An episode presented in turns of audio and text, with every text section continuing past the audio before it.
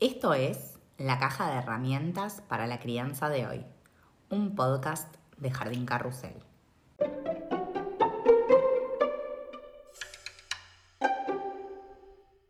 Bienvenidos a este tercer episodio titulado Balance, Equilibrio y Bienestar.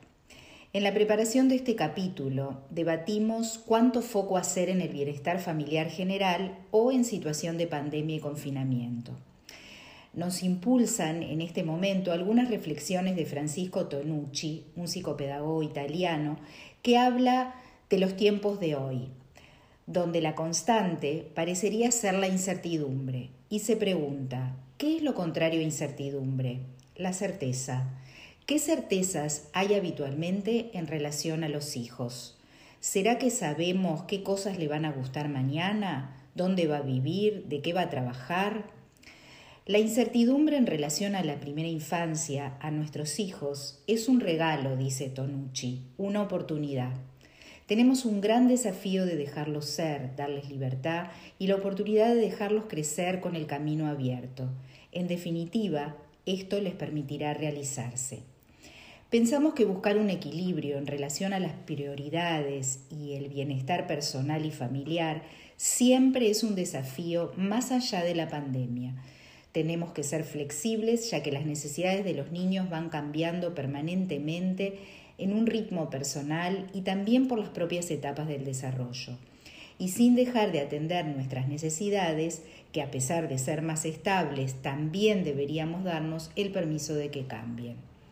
En el contexto actual, las imposiciones de la situación real son muy intensas, mucho más que siempre, y parece que no nos queda tiempo, ánimo ni energía para nada más. Hablamos en el capítulos anteriores con la analogía del accidente de avión que para criar a nuestros hijos con ánimo debemos cuidar de nuestro bienestar, al menos del bienestar básico. Y ampliando un poco esto, esta idea, necesito además de tener la energía que obtengo alimentándome y descansando, o sea, la energía básica, encontrarle significado a mi quehacer eso quiere decir ser felices o ser lo más felices que podemos para acompañar de la mejor manera a nuestros hijos. El equilibrio de bienestar familiar del que hablamos tiene dos extremos que creo yo son bien conocidos por todos. En una punta tendríamos la culpa de dedicar nuestra vida entera a los hijos, desatendiendo toda necesidad individual, donde muchas veces la sociedad nos cae encima por estar desprolijos, fuera de estado físico, etc. Y en la otra punta, el desatender o postergar las necesidades de nuestros hijos. Acá también podemos hacer eco del juicio social de ser malos padres o malas madres, por regresar muy tarde a casa después de estudiar o trabajar en una larga jornada, o, o las críticas a las parejas que se van de vacaciones sin llevar a sus hijos, entre algunos otros ejemplos. Yo creo que todos hemos recibido comentarios que interpelan nuestras decisiones en relación a, la maternidad, a la paternidad, en cuanto al equilibrio del bienestar familiar. Y es importante que esto, que pensar esto, esté en nuestra agenda de reflexión. Así como es importante saber que no hay un equilibrio perfecto y que no hay una forma de tomar estas decisiones. Entonces este equilibrio depende del contexto y ahora puede estar un poco desbalanceado hacia donde me lleve la marea. Y como ya habíamos hablado antes, los alentamos en estas reflexiones a tomar el timón y a dejar atrás la culpa. Claro, no nos olvidemos que el bienestar familiar incluye a todos los vínculos de nuestra familia próxima y el balance no debe contemplar solamente nuestras necesidades y las de mis hijos, sino también la de mi pareja, por ejemplo, y los demás integrantes que participen en la rutina diaria.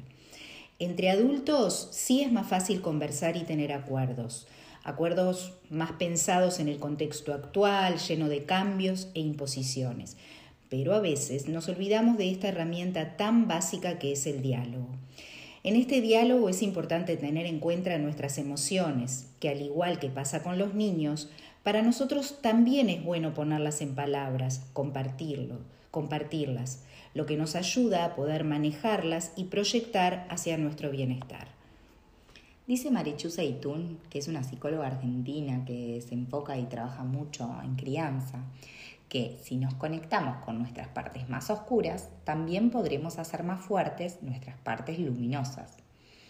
Encontrar el momento del día o de la semana para repasar cómo ha sido, este le dará valor a esta etapa de la vida y a encontrar significado en todos los logros.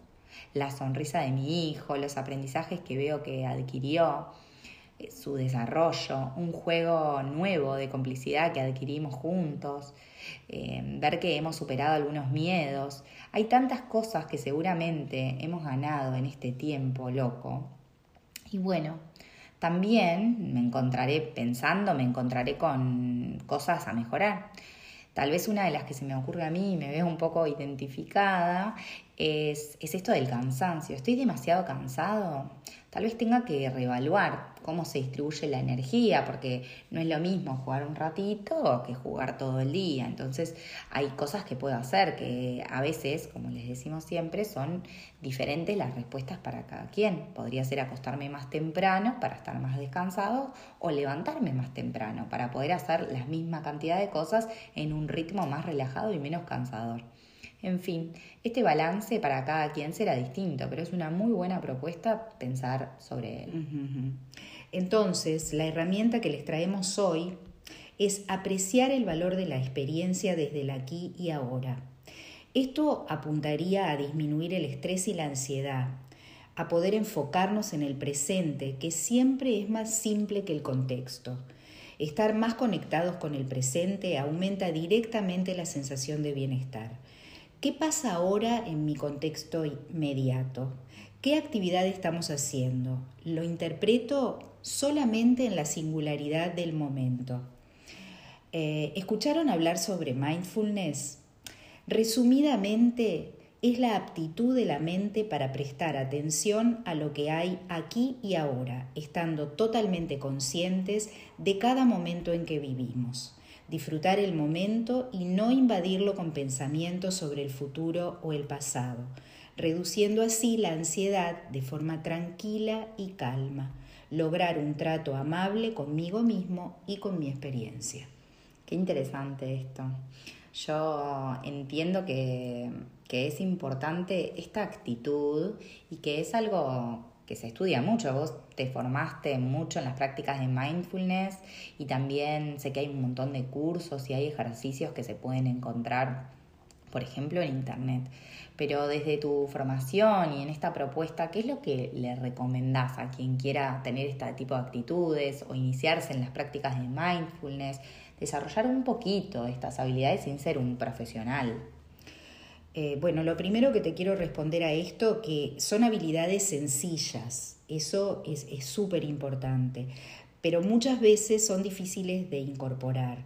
Y dependerá de cada uno y de su experiencia personal lograr esta conexión con el presente. Entonces, si tengo que elegir un consejo práctico inspirado en el programa de mindfulness, por ejemplo, para niños, que es el que yo mejor manejo, este usa la analogía de la rana es la de respirar conscientemente algunas veces antes de tomar decisiones importantes o en momentos de estrés. La rana respira. ¿Alguna vez viste una rana cuando está paradita respirando al borde de un lago, por ejemplo, que la panza se le mueve y mira, los ojitos miran para un lado y para el otro? Bueno, así. La rana primero respira, observa ese movimiento, llena su cuerpo de aire y luego, recién luego, salta. Para quienes quieren informarse un poquitito más eh, y sobre todo la fundamentación teórica, les recomiendo el libro Mindfulness en la vida cotidiana de Kabat-Zinn y también Mindfulness Sanar tu ansiedad de Ungo Cabrera y Brandino, que son autores uruguayos.